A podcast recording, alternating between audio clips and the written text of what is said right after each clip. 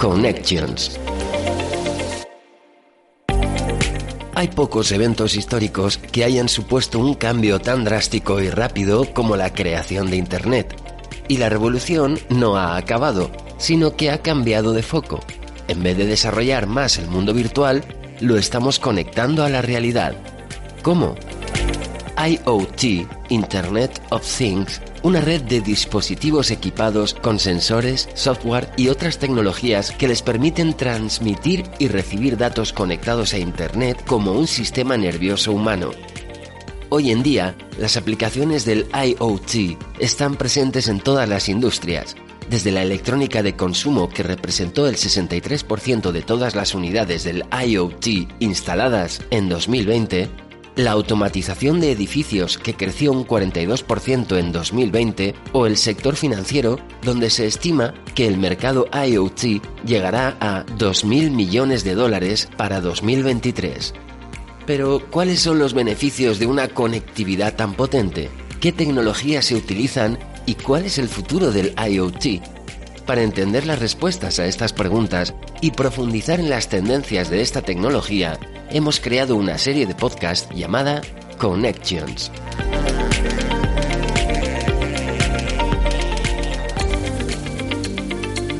Oficinas líquidas y espacios de trabajo.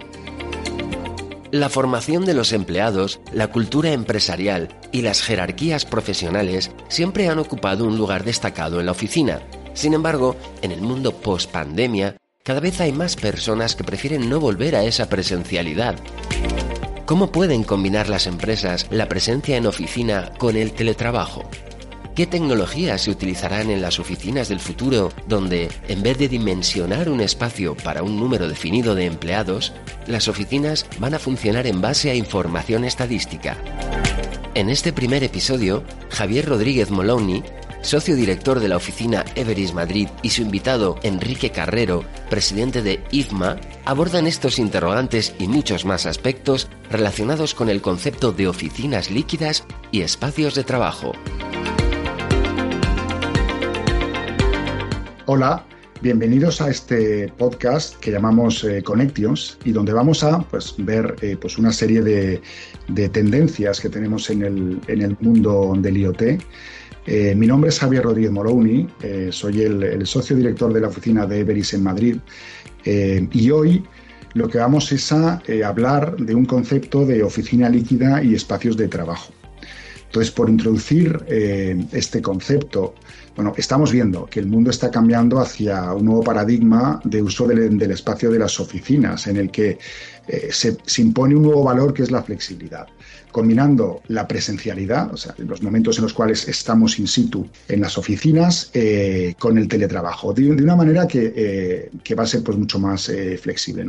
Esto ya era una tendencia que estábamos viviendo antes del COVID, donde ya había pues, cierta, cierta incursión en, en el mundo del, del, teletrabajo. Pero la visión que tenemos a día de hoy es que el impacto post-pandemia bueno, pues va, a ser un, acelerador que posiblemente pues, ha avanzado socialmente una década este proceso porque ha demostrado que es posible hacer, hacer un teletrabajo mucho más masivo. En todo este proceso eh, entendemos que la digitalización, el uso de la tecnología, va a ser de gran ayuda para la gestión de esta nueva realidad eh, que es desconocida. Y cuando pues, hablo del, concepto este de oficina líquida, este concepto de líquido, por, por explicar qué es, qué es, qué es líquido. Líquido es evolucionar desde metodologías que teníamos antes en las cuales, pues para dimensionar el espacio, lo hacíamos pensando muchas veces en el número de personas que tenemos. Pues si tenemos un departamento donde somos 20 personas, pues a lo mejor pues decíamos, oye, pues no siempre coinciden todos, pero más o menos pues vamos a tener pues 18 puestos, una cosa así, ¿no? Cuando no 20, que directamente pues colocábamos el, el headcount. Lo que va a pasar ahora es que tú tienes un departamento de 20 personas y lo mismo hay días que van 5, que van 7, que van 2, porque va a ser todo mucho más estadístico, o sea, no va a estar tan planificado. Y por tanto, la única manera de poder tener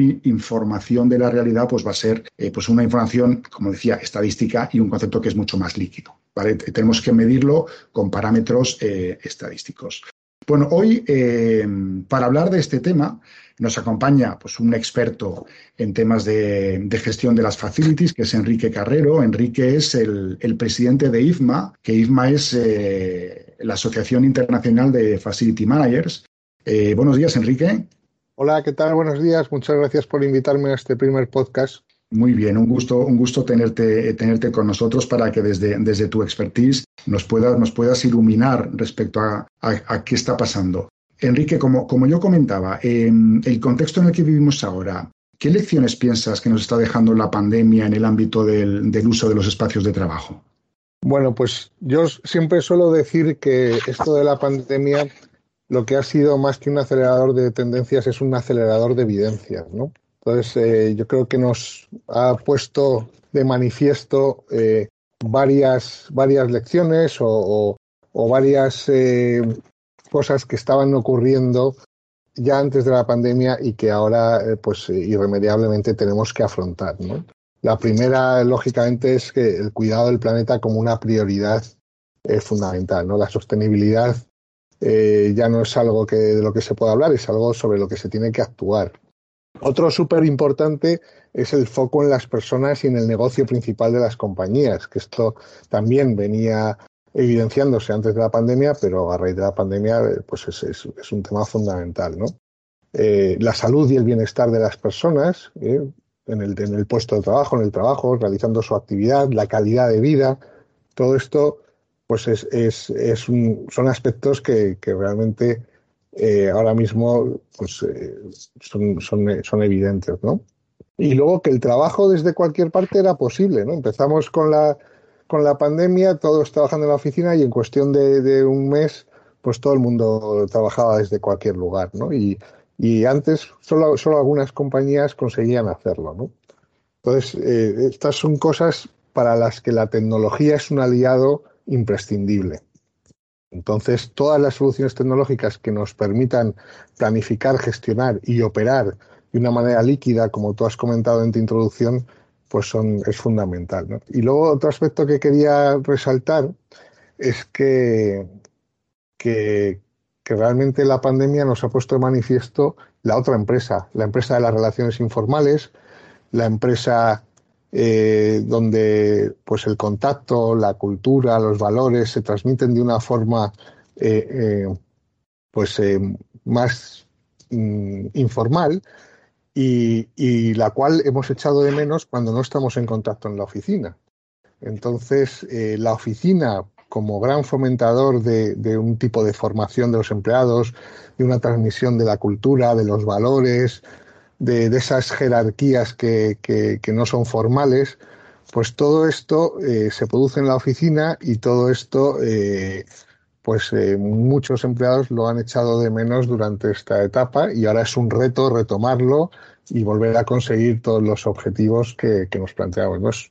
Yo creo que es un área de preocupación siempre de la dirección y el espacio es una respuesta y, la operativa y la medición y la tecnología al servicio de los espacios y de, los servicios y, de las personas, pues puede ser también una solución, ¿no? Oye, Enrique, una, una, una pregunta, porque hablando de espacios, existe, existen áreas en las compañías. Nosotros tenemos un, un área de, de facility managers, que, ha evolucionado mucho de convertirse pues un área muy operativa a un área de aportación de valor claramente eh, y que ha sido eh, protagonista estos últimos meses, eh, bueno, pues de, la ayuda pues en una situación, digamos, tan, tan compleja, ¿no?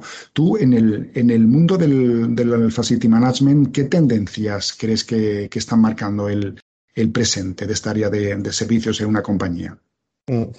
Sí, efectivamente, nosotros eh, estamos observando que el peso de la función del facility manager dentro de las organizaciones pues es mayor, es cada día mayor. Se están integrando más arriba dentro de los órganos de decisión de las compañías por el papel que, que, bueno, que, tienen que jugar y la visión a futuro que hay, ¿no? Cada vez más integrada con el resto de las de decisión, más integrada dentro, dentro de las empresas y, sobre todo, pues eh, viendo que tienen un papel de gran relevancia tanto en el funcionamiento del negocio, yo siempre digo que, que a veces es como, como la carrocería del coche, ¿no? Pues eh, si, el, si, el, motor es el negocio principal, pues, eh, pues lógicamente la carrocería a lo mejor no es lo que, lo que, lo que te va a hacer que el coche ande, pero seguramente sea lo que te lo que te ayude a que ande de la mejor manera, ¿no? A soportar mejor las ruedas, a que en el interior la gente vaya más cómoda, a que ese motor rinda al máximo. Pues, eh, pues cada vez nos damos cuenta de que la carrocería de nuestras compañías es muy importante, ¿no? Que funcione. Y esa carrocería son la infraestructura, ¿no? Los activos que tenemos y la manera de gestionarlos, ¿no? Los servicios. Entonces, eh, eso las organizaciones que lo han identificado, pues le dan un peso mayor, ¿no? Dentro, dentro de, su estructura y de su organización. Eh, todo este foco en personas, salud, bienestar y la experiencia del, trabajador en el espacio de trabajo, pues toman un papel fundamental. Eh, todo lo que es la incorporación de los ESG, ¿no? de los objetivos de, desarrollo sostenible y su trasvase a la función inmobiliaria también estamos observando que toma mucha relevancia, que desde el FM se pueden hacer cosas eh, para conseguir los objetivos de, desarrollo sostenible de las compañías y se puede contribuir de forma esencial. Luego otra, atención, otra eh, tendencia que, desde luego estamos viendo dentro de la función es eh, esa gestión integrada de los activos y los servicios en las compañías, ¿no? Es lo que llaman los ingleses Integrated Corporate Real Estate FM, que es la gestión integrada de los activos y los servicios asociados, pues eso, al servicio del negocio, de los procesos y, de las personas, ¿no? Para ello, una buena tecnología eh, de planificación, gestión y operativa, eh, tanto de los activos como de los servicios, creemos que es fundamental. Y cuanto más transversal y más integrada sea, mejor, porque te va a dar una, una visión eh, más completa para la toma de decisiones y para el reporte. Y, luego también estamos observando que como el principio de flexibilidad que se ha impuesto en la sociedad y en los negocios también está llegando al FM y a las estrategias de externalización de determinados eh, servicios, ¿no? Pues, eh, pues buscar una, una contratación con incentivos, una contratación donde entre el proveedor y la empresa contratista pues eh, haya un enfoque win-win, ¿no? Gano-gano, una retribución por incentivos, una capacidad de flexibilizar los servicios para adaptarlo a las nuevas realidades. Todo eso está tomando mucho peso. Y, también eh, un aspecto que me gustaría resaltar, porque nos están, nos están consultando mucho en, IFMA España sobre cómo va a ser el perfil del futuro profesional en el área de los servicios, es el aspecto de la economía circular. Cambiando los paradigmas del mundo en torno a la sostenibilidad, pues, eh, pues va a ser muy, muy relevante no solamente los objetivos económicos, sino los KPIs eh, más asociados a, variables medioambientales y de recuperación de recursos, reutilización, etcétera, etcétera. Y esto es la economía circular y, esto estamos eh, viendo cómo va aterrizando y, y, tiene que además aterrizar mucho más rápido en el mundo del FM, ¿no? Seguramente hay algunas tendencias más, pero, pero bueno, estas desde luego están, las estamos viviendo ya a día de hoy. Algunas de forma más incipiente, como lo que te he comentado de economía circular, pero como la ventana de oportunidad no es muy amplia, sí que creemos que se va a acelerar esta tendencia en los próximos años. Sí. Oye, Enrique, ya has mencionado el, concepto del, bienestar, que es una de las, bueno, de las, de las aristas en lo que tiene que ver eh, la relación de, las personas con el espacio. ¿no? Al final, el, espacio de oficinas es un lugar en el que, en el que las personas, los llamados los usuarios, ¿no? Eh, generan una relación. ¿Se podría hablar que existe un cambio, una nueva relación en, esta, en, en este mundo dual entre los usuarios y el espacio de trabajo? Sí, sí, sí, sí. Yo creo que estas cosas provocan un cambio eh, importante en los hábitos de las personas y, por supuesto, en, la relación de esas personas con los, con los, espacios que habita y, por extensión, con los espacios de trabajo. Eh, los espacios de trabajo cada vez eh, tienden a convertirse más en lugares de encuentro, lugares donde ocurre esa formación informal que a veces buscamos las compañías, que se produce a través del roce con los compañeros, del, del, de la colaboración, son espacios para la co-creación y, y, sobre todo son espacios donde pasan cosas. ¿no? yo siempre digo que, ahora la gente tiene que tener un incentivo para acercarse a la oficina y eso es que, que la oficina le, le, aporte cosas. ¿no? Y, y, cuando digo le aporte cosas, es decir, le aporte cosas a la compañía, le aporte cosas al empleado, le aporte cosas a los proveedores, le aporte cosas a los clientes, eh, en, definitiva, a las personas. Eh, y en, ese sentido, pues, eh, pues el, ser capaz de medirlo, yo creo que va a ser importante, ¿no? Y, ver cómo se están, cómo se están usando esos espacios y para qué. Eh, también creo que, van a ser espacios cada vez más polivalentes y más multiusos. No sé si incluso pues, la normativa en algunos casos tendrá que flexibilizarse porque también eh, aquí entra la sostenibilidad a jugar un papel. Si queremos que los inmuebles que contribuyen en gran medida a, la emisión de, CO2 a la atmósfera pues, eh, pues eh, sean más sostenibles, pues seguramente habrá que reutilizarlos más y para reutilizarlos más a veces hay que flexibilizar los usos y las normativas a veces son un poco restrictivas en este sentido. ¿no? Entonces hay pues quizás haya que, revisar algunas cosas desde un punto de vista urbanístico.